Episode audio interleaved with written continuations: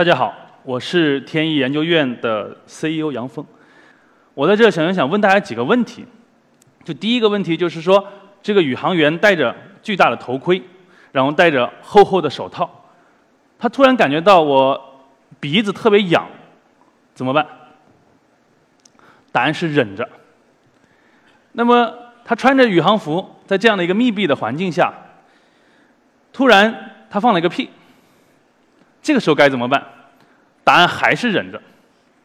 那第三个问题也是最后一个问题，就是说，如果他突然拉粑粑了怎么办？这个时候这个答案就不是忍着了，这是一个非常复杂的科学问题。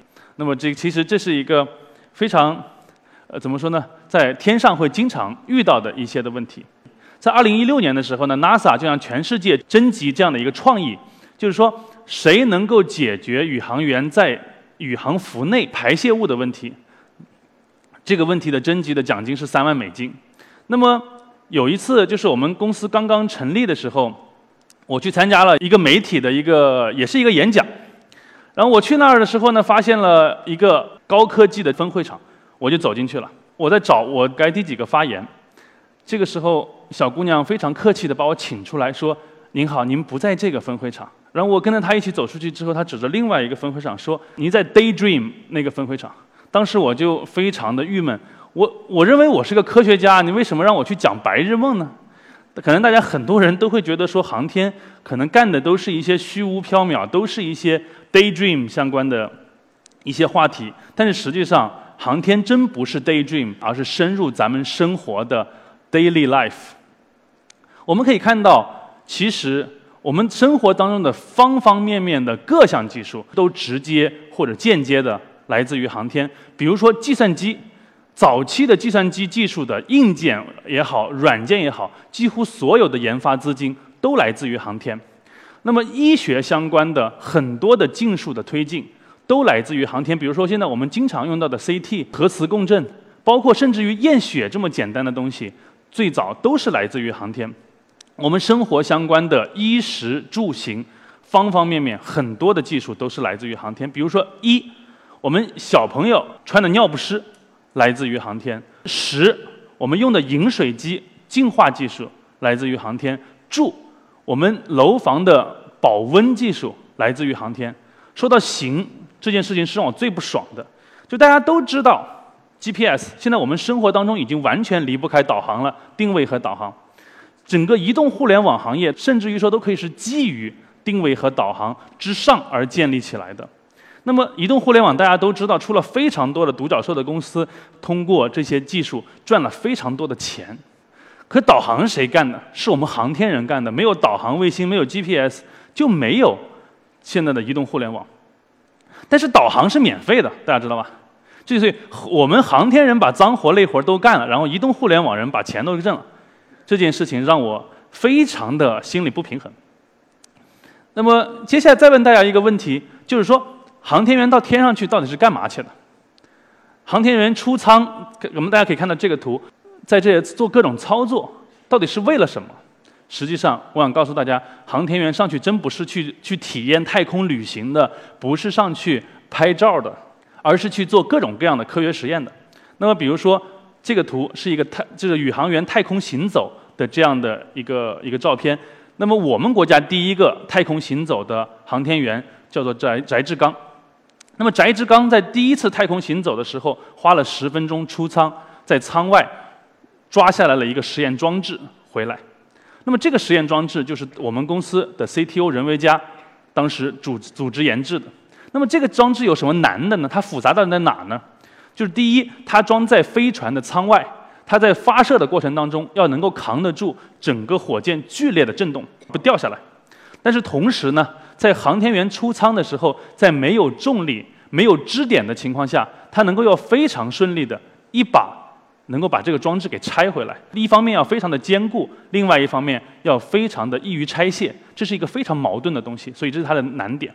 宇航员在天上做着各种各样的科学，它其实是为了什么？是为了。一些新的发现，一些新的技术，正是因为有了过去的航天所以有了我们现在生活当中日常所用的技术。也正是因为我们现在也在做的各种先进的技术的实验，才有了我们未才会有我们未来的这样的一些新的技术在日常生活当中的应用。现在我想跟大家来来介绍一下空间实验，它分为两大类。第一类呢叫做空间科学实验，它主要是为了发现新的自然规律，然后开拓新的研究领域。同时，另外一类叫技术验证，是探索解决传统问题的新的途径，以及航天领域的新技术的实验和验证。那么，我各举一个案例来告诉大家，会对我们未来的生活发生什么样的变化。这一台设备是日本人做的，叫做静电悬浮炉。这台这台设备。对于我来说特别有感情，我当时研究了非常多这这块这块的工程的这个研究。那么这里我再接下来放一个一个小视频，然后来看让大家看看这个设备到底是干嘛的。它其实叫静电悬浮炉，它是一个材料制备的这样的一个装置。它在空间科，它在它在空间站里面是要将材料的样品在悬浮的状态下进行融化和凝固的这样的一个一个研究。为什么要在它悬浮的状态下来呢？比如说，钨是现在地球上所有的这个元素当中燃熔点最高的三千四百度。那么大家可以想象一下，如果我在地球上想把钨给完全融化，那我用什么容器来装它呢？如果我要把钨都给融化了，它的容器不就早就融化了吗？所以在太空上让它悬浮的状态下，我可以让任何的材料都可以让它呃融化，然后再让它凝固，去制备一些新的材料。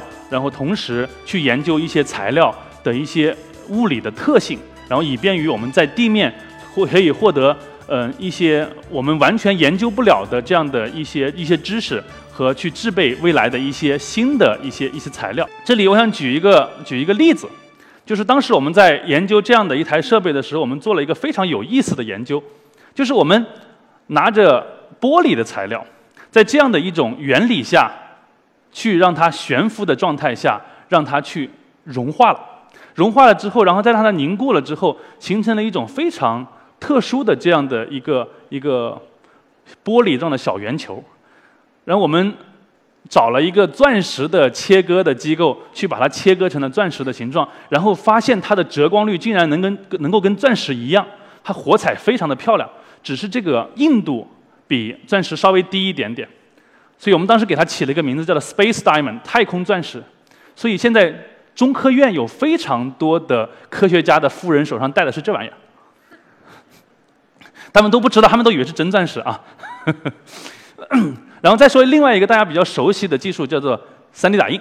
大家对于地面的 3D 打印应该都非常的熟悉了，但是大家有没有考虑过空间 3D 打印？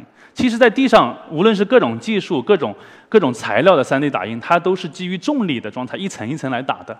但是在太空上，如果没有重力的环境下的话，那么它的 3D 打印其实是非常的困难的。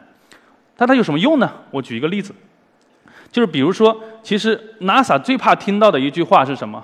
就是宇航员在天上说：“Hey Houston，we got a problem。”为什么什么问题呢？说我现在缺一个螺钉。然后地面就会跟他说：“好的，那你等我一下，我我给你造出来，然后明年发射的时候给你送上去。”然后这宇航员就会很崩溃。那么现在有了这样的一个技术之后呢，说现在我缺一个螺钉，行，我在地上花几分钟时间设计出来一个螺钉，把图纸给你发上去，你在天上打出来就可以直接用了。那么这对于未来有什么用呢？大家可以想象一下，如果我们未来要去做月球基地，甚至于说做火星基地。我不可能把砖一起背着上去，对吧？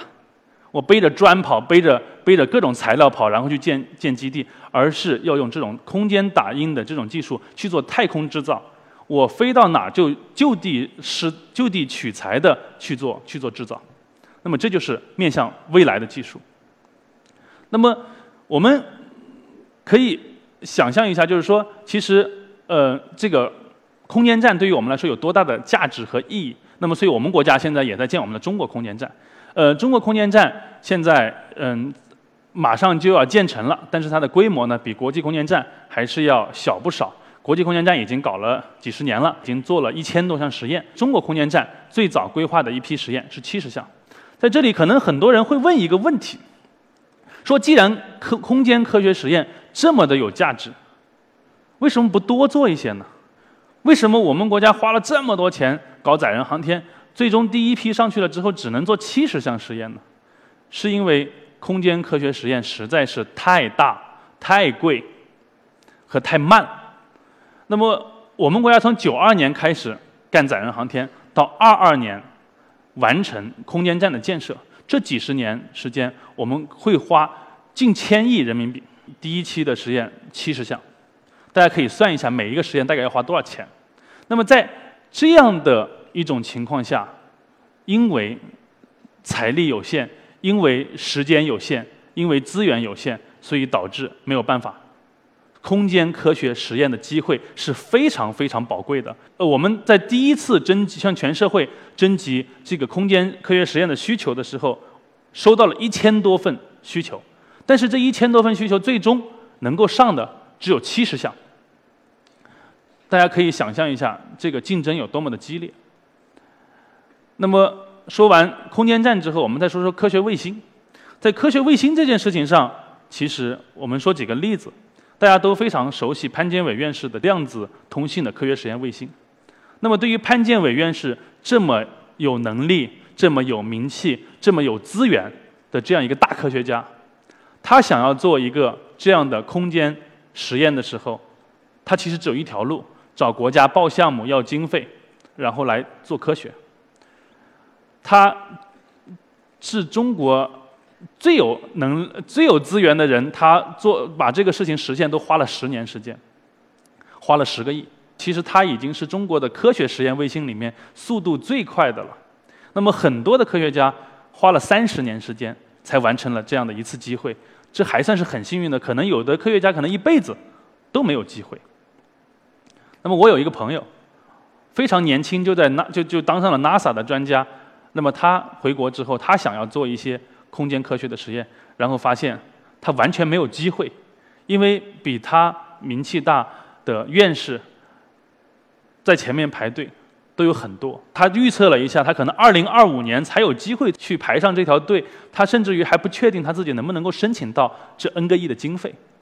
那么同时，对于一些技术领域内的来说，比如说我们有很多知名的企业，他们他们做的这些太阳能电池非常的好，他们认为自己的产品更轻，然后更便宜，效率更高，指标更高，但是他们完全没有机会进入到航天。这个产产品的供应里面去，是因为他们从来，他们绝对不会得到上天验证的机会，这个机会太难得了。但是航天又绝对不会用没有上天验证过的产品，因为它不不难保证它的可靠性。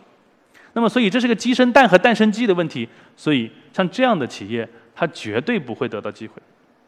那么，所以在这样的一些情况下，我们突然有了一个想法，说我们有没有其他的办法？能够帮助到空间科学实验能够更快、更简单的来实施呢？所以我们想到了这种办法：微小卫星，完全一比一的模型。大家可能很难想象到，一颗卫星只有这么一点点大，而这样的一颗小卫星，它跟原来的大卫星是完全不一样的。当然，微小卫星不可能去取代大卫星去做那种大型的科学实验，但是它可以做一些小型的科学实验。原来我们可能需要十年的时间去做一件事，现在在一年之内就可以实现。原来需要申请几亿的经费才能做一件事，现在只需要申请几百万的经费就能做事儿。那我们还可以提供各种灵活的机制来帮助科学家去更快地实现他的梦想。那么我们希望把原来的高举高打的模式变成一种小步快跑的模式。我们希望能够把原来航天十年磨一剑的方式。然后变成每年都能够有进步的模式。我希望能够原来我直接实现从零到一，而我现在希望去每非常快速的去实现零点一，把一拆成成十个零点一，然后一步一步的去完成。那么我们公司是在二零一六年一月份成立的，那我们在二零一六年十一月份发射了我们的第一颗小卫星。那么这个小卫星就搭载了嗯中科院航天科技集团。包括一个包括一个大学的的几项科学实验，然后送上了太空。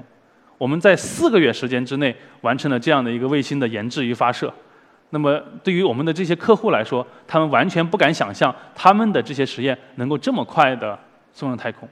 我们到目前为止，我们已经发射了四颗小卫星。我们今年四季度还有四次发射，一共有十颗卫星。大家可能很难想象说十四颗大概是一个什么样的概念。那么可以这么来说，我们现在在这个速度可以排在全世界所有的卫星公司里面同期的速度做到最快。那么同时也在这样的一种情况下，然后我们跟国内外的各种大型的机构建立了合作关系。然后这里面最后一个清华大学天体物理中心，就是我刚刚说的那个从 NASA 回来的那个科学家。我们现在已经建立了合作，今年十月份我们就要把他的这个引力波电磁对应体的这个探测卫星发射进入到太空。这是一件让我们非常兴奋的事情，因为在这件事情上，我们将会领先于 NASA。这是一这是一件让我们觉得说非常非常兴奋的事儿。其实这么来说，我们把一个引力波探测的这样的一个大科学工程，先拆解成了一个小科学工程。我们不直接去探测引力波，而间接去探测引力波的电磁对应体，然后我们再把这个小科学工程拆解成二十四颗小卫星，我一颗一颗的去实现。这样的话，我把一个数十年要完成的工作，把它缩短到每一年去完成几个小目标的这样的方式，让这个科学更快的能够实现。可能大家会认为说很奇怪，说为什么我们要去研究引力波呢？引力波对我们有什么？价值呢？我想说的是，正是在一百年前，有人发现了电磁波，才有了我们现在的整个的无线通信。那么，也是因为我们现在发现的引力波，我们未来的太空探索才存在的可能。其实，这就跟我们对于原始人来说，我们住在陆地上，我们从来没有见过海，直到有一天我走到了海边上，看到了海，然后增加了我们。未来的无限的可能，所以我们希望能够通过微小卫星这种方式，让空间科学做得更快，让未来更快的到来。谢谢大家。